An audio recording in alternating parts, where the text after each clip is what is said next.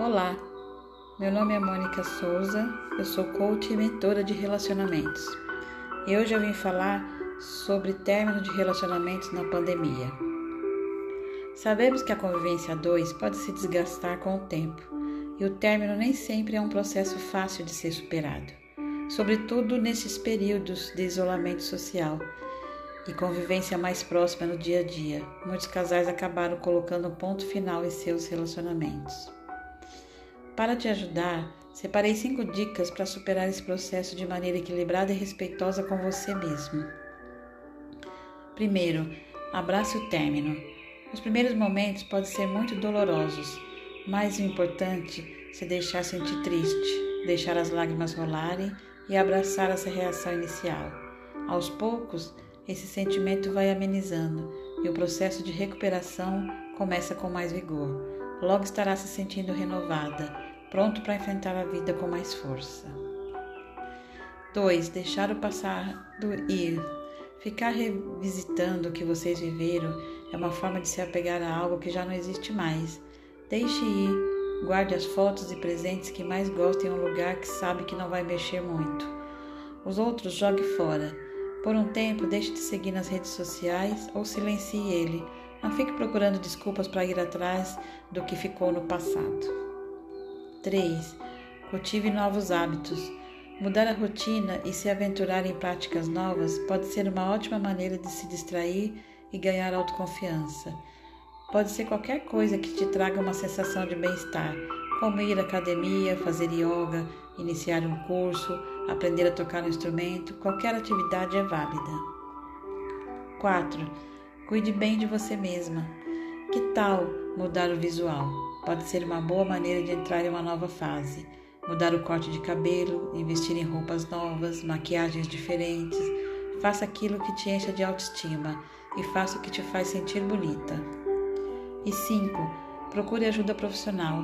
Depois de um tempo nutrindo uma relação de dependência emocional, podemos nos sentir sozinhas e sem rumo com o fim do relacionamento. Por isso, fazer terapia pode ser um bom caminho de autoconhecimento, de ganho de confiança e bem-estar mental. Com certeza vai te ajudar nesse processo. Recomeço. Aposte na sua capacidade de dar a volta por cima e recomece. Não se baseie na dificuldade e nem fique achando isso ou aquilo. Antes, aposte na certeza de que você pode e merece ser feliz. Se te usaram, use a inteligência e conquiste. Se te abandonaram, use a experiência para mostrar o que perderam.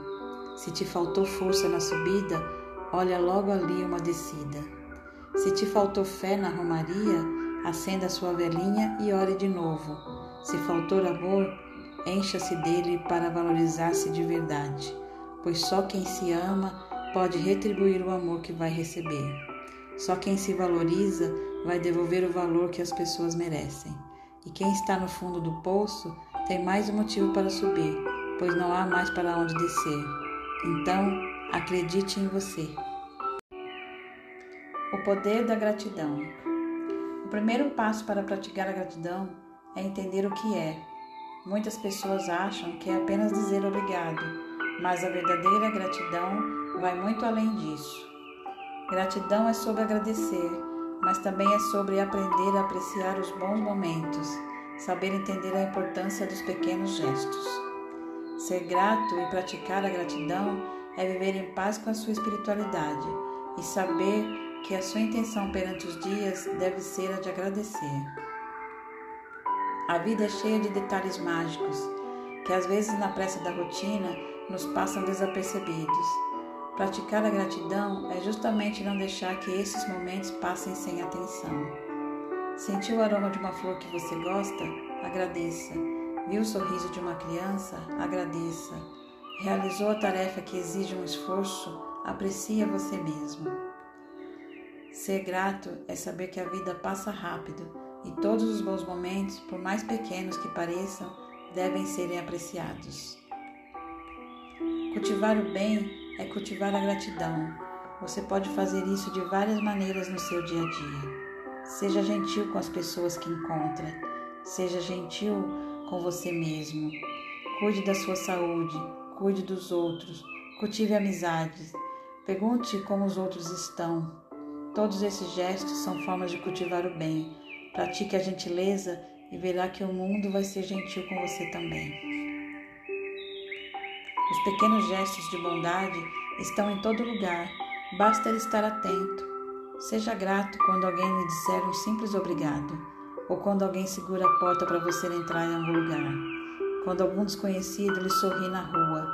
Os pequenos gestos de beleza e de bondade estão por aí, basta você prestar atenção. A gratidão não funciona só para dentro, é necessário também colocá-la para fora. Ser altruísta faz parte do processo. Precisamos fazer o bem, senti-lo na pele e agradecer por isso. Seja altruísta com o mundo ao seu redor. Ajude quem precisa e dê também aos outros motivo para serem gratos.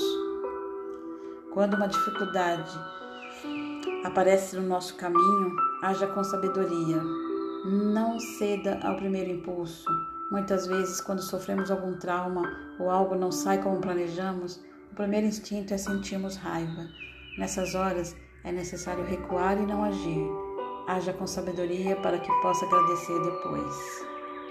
E por fim, o mais óbvio, agradeça. Agradeça diariamente por tudo que já falamos e por tudo que você acha que deve agradecer. Agradeça por ter saúde, pela sua família, pelos seus amigos, ou seja lá o que for que você acha que deve deva ser grato. Mas cultive a gratidão sempre. Seja grato sempre você vai ver como a sua vida vai mudar.